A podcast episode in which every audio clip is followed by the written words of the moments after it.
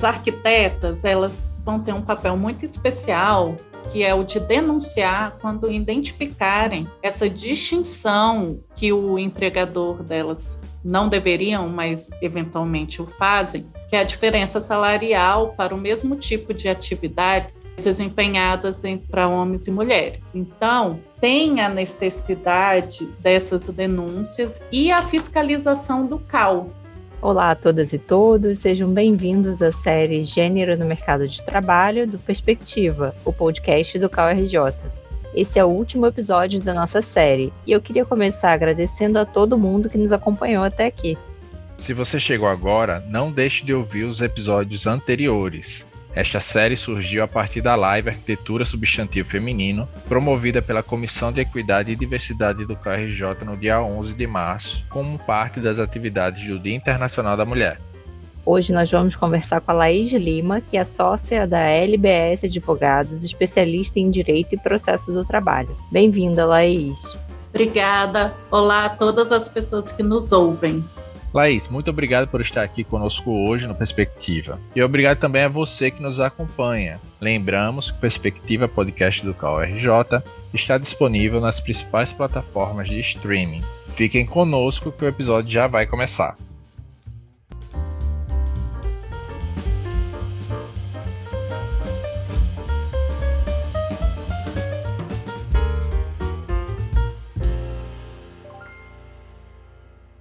Laís, quais são os principais desafios das mulheres no mercado de trabalho em relação a questões que precisam ser levadas à justiça?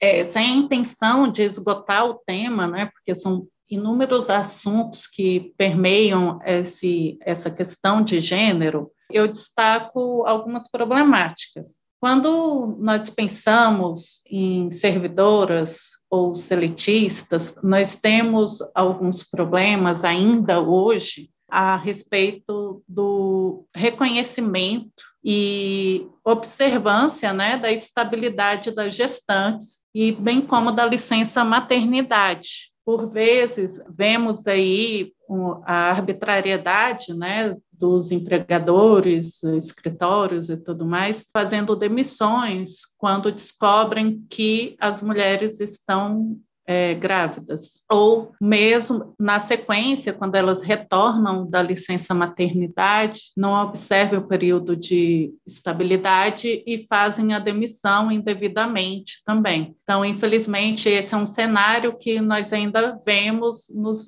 nos dias de hoje. Além disso, na, na legislação atual, há algumas previsões de jornadas especiais para as mulheres, considerando as perspectivas é, da dupla jornada, né, que toda mulher tem, às vezes cuida da família, cuida cuida do trabalho, né, trabalha fora e precisa desempenhar esses dois papéis concomitantemente. Um exemplo disso, dessa jornada especial, o direito a dois intervalos para a amamentação durante a jornada de trabalho, que é previsto para as lactantes, que consta no artigo 396 da CLT. Esse é apenas um exemplo de, de vários outros artigos que nós temos garantindo aí um resguardo à mulher. Um outro artigo que nós temos também específico diz respeito ao 386 da CLT, que é garantir aquelas mulheres que precisam trabalhar aos domingos, em escalas aos domingos, de que esses domingos eles sejam, sejam resguardados, por assim dizer, na prática, dois domingos ao mês, para que ela possa ter o descanso e usufruir desse descanso junto à sua família no domingo. E poucas são as empresas também, os escritórios, quando há essa demanda de trabalho aos domingos, que respeitam. Claro, aqui estamos falando para arquitetas, mas um, algo interessante que nós observamos é que, por exemplo, quem trabalha em comércio e que precisa trabalhar aos domingos, a maioria das pessoas destacadas para trabalhar aos domingos são mulheres. E quando os homens são pressionados, há relatos de que eles preferem pedir demissão do que dispor habitualmente do seu domingo ali no trabalho. Então, apesar de, de ter esse direito, é um direito que é pouco observado, tanto pelas empresas quanto pelas próprias empregadas. Quando a gente vai para a espera da Maria da Penha, nela resguarda né, o direito à proteção da mulher que é vítima de violência se afastar do local de trabalho, porém na, a lei em si ela é omissa, não estabelecendo a quem cabe efetuar o pagamento da remuneração dessa, dessa mulher que está em uma situação vulnerável. E como a lei não trata disso, há uma discussão, porque ela não poderia, essa mulher que, já sofre de uma violência, ela não poderia se afastar do local de trabalho sem garantir a subsistência dela. Ela teria um, uma outra dificuldade, uma nova forma de violência contra ela.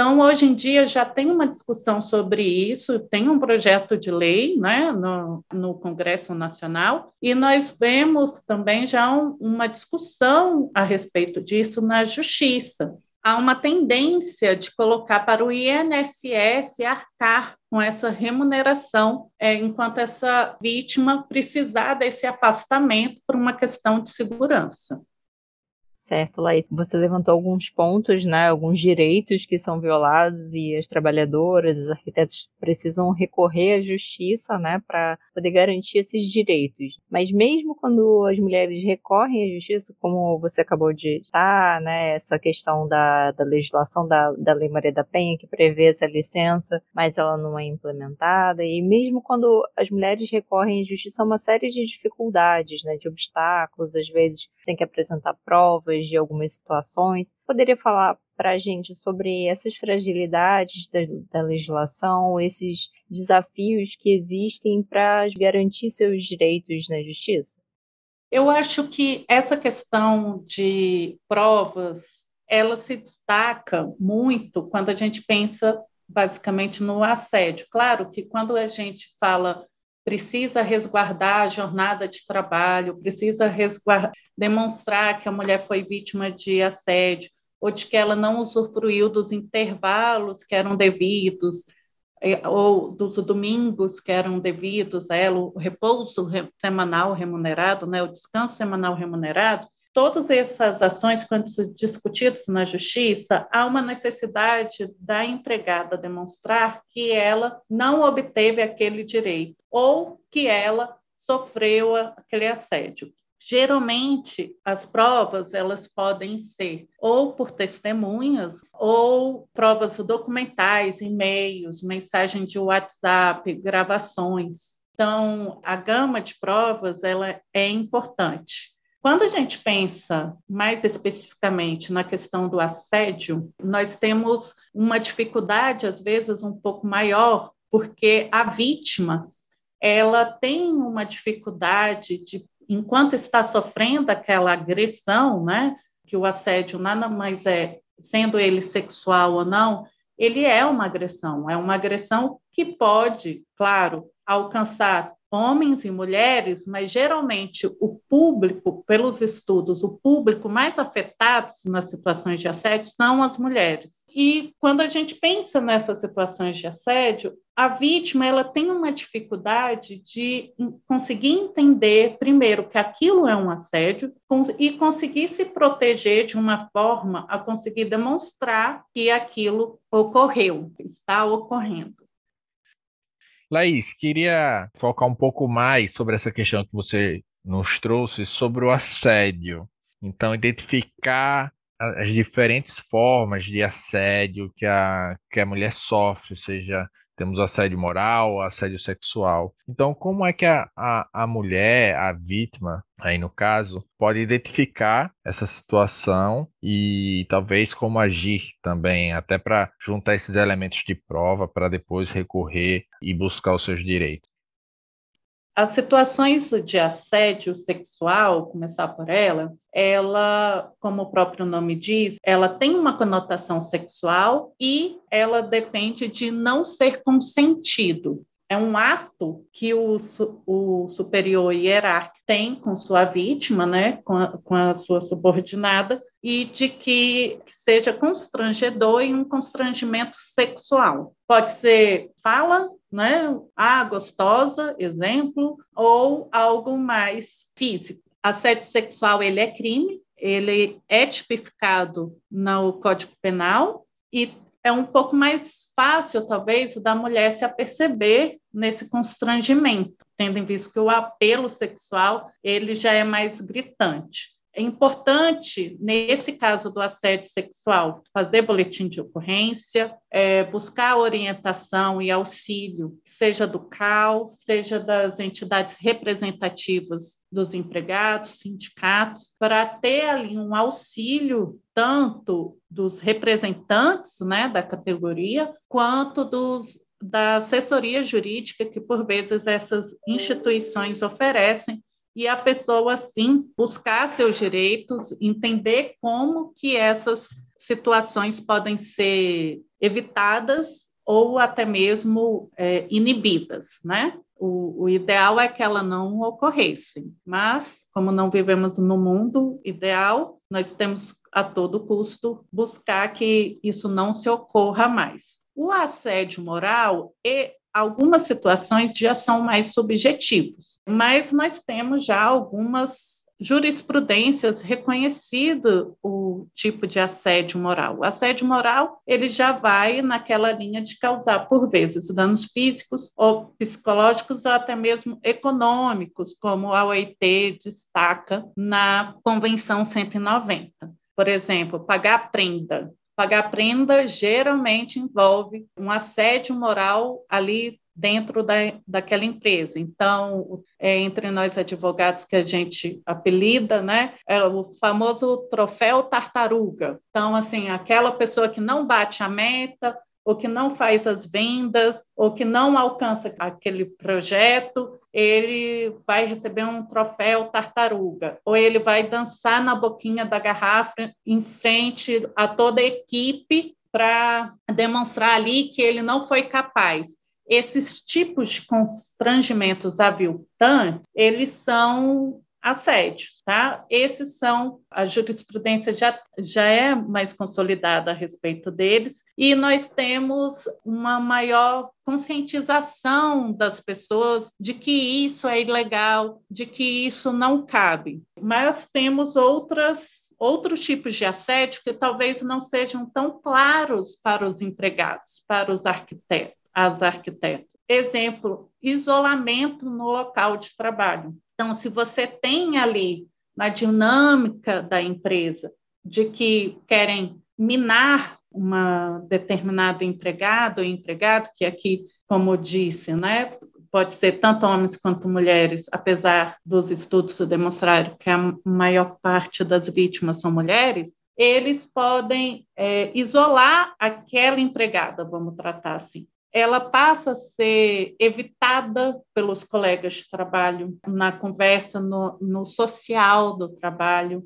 Por vezes, a empresa, os chefes, os superiores hierárquicos começam a diminuir até zerar o trabalho que é repassado para ela. Isso ocorre, às vezes, em algumas situações que a pessoa tem estabilidade, estabilidade de trabalho, não pode ser mandado embora. Vamos pensar naquele exemplo, um exemplo fictício aqui de uma gestante que tenha uma estabilidade. Então, ela começa a ser assediada para ela desistir daquele trabalho, para ela ir embora. Então, começam a essas dilapidações da dignidade da pessoa, do isolamento, de não passar mais tarefas para ela, dela não ter mais o que fazer dentro daquele trabalho, de alimentar boatos ofensivos, de ser desrespeitoso, de haver xingamentos às pessoas, enfim. É, isso tudo são exemplos de assédios que podem ocorrer no ambiente de trabalho. Teve um caso, uma jurisprudência, uma análise de um caso na justiça que era de uma empresa de aviões, né? Não lembro qual empresa agora, mas nessa empresa os pilotos um piloto rende, um grupo de pilotos rende outro grupo de pilotos naquele avião. E esse grupo de pilotos, eles se deixavam, eles se alfinetavam e se ofendiam por alguma situação ocorreu e que eles começaram a ter essa prática extremamente ofensiva um, entre um grupo e outro. Então, no manche do, do avião, eles deixavam post-its ofendendo outro grupo. E, apesar de levar essas situações para a empresa, para a administração da empresa, a administração da empresa não fazia nada. Esse é um exemplo de que o assédio ele pode ocorrer entre colegas de trabalho. Não é apenas um assédio do superior hierárquico para os seus subordinados, que é o mais comum de se ver e é o mais comum esse, essa, esse assédio da hierarquia, né? É o mais comum de haver reclamações. Porém, pode ocorrer de haver assédio horizontal, né, que se chama, entre os próprios colegas de trabalho. E a importância da empresa de fiscalizar, monitorar e ter condutas que inibam esse tipo de práticas. Esses são alguns exemplos que podem ocorrer de assédio, mas há inúmeros outros. Exemplo, monitoramento de tempo no, no banheiro, né? É, já ocorreu muito com caixas de supermercado, que o supermercado monitorava se aquelas caixas, quanto tempo ia no banheiro, quantas vezes ia no banheiro, e chamavam a atenção delas em relação a isso. E essas situações podem ocorrer em qualquer ambiente, inclusive com as arquitetas, né? com os arquitetos. Mas é importante ter atenção e buscar novamente, em algumas situações que tem dúvida se está sendo assediado ou não, buscar orientação jurídica, buscar o apoio e, e, uma conversa com os representantes da categoria, né? seja pelo CAL, seja pelos sindicatos. Um outro exemplo que pode ou não caracterizar assédio, só para vocês visualizarem uma situação um pouco mais subjetiva, diz respeito à cobrança de metas. Cobrar metas puramente não é assédio, mas a forma como se cobra a meta, ela pode sim caracterizar um assédio. Estabelecer metas abusivas, metas que são inalcançáveis, cobrar metas de forma degradante. Isso pode sim caracterizar assédio.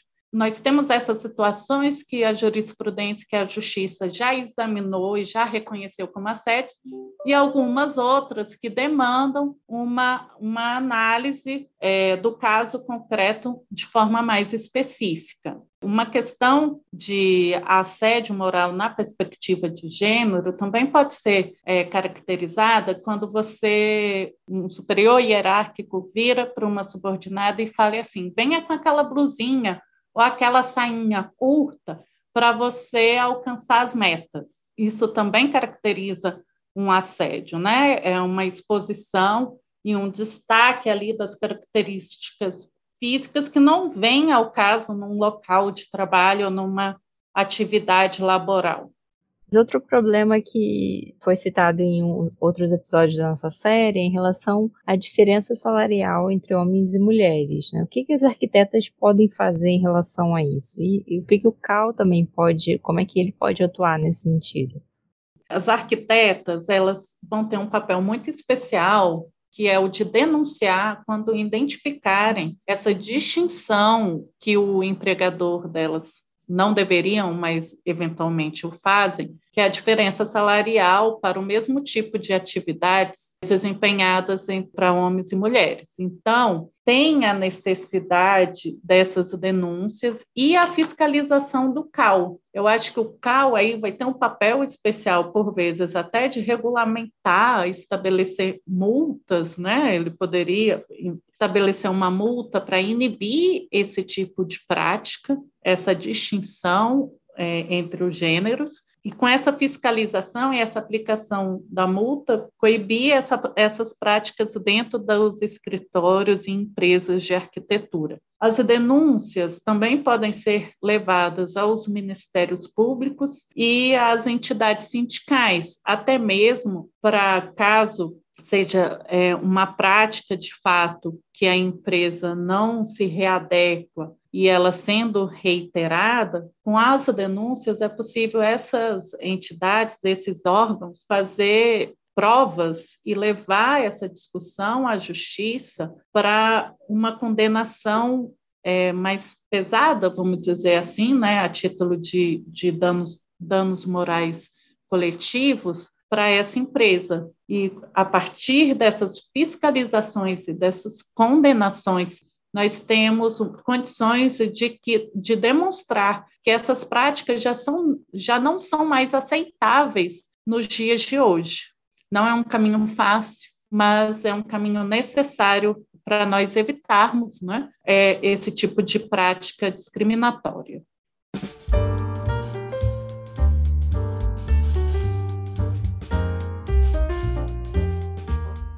Laís, muito obrigada pela sua participação com a gente aqui no Perspectiva. Muito importante essas informações que você trouxe para a gente hoje. Muito obrigada mais uma vez.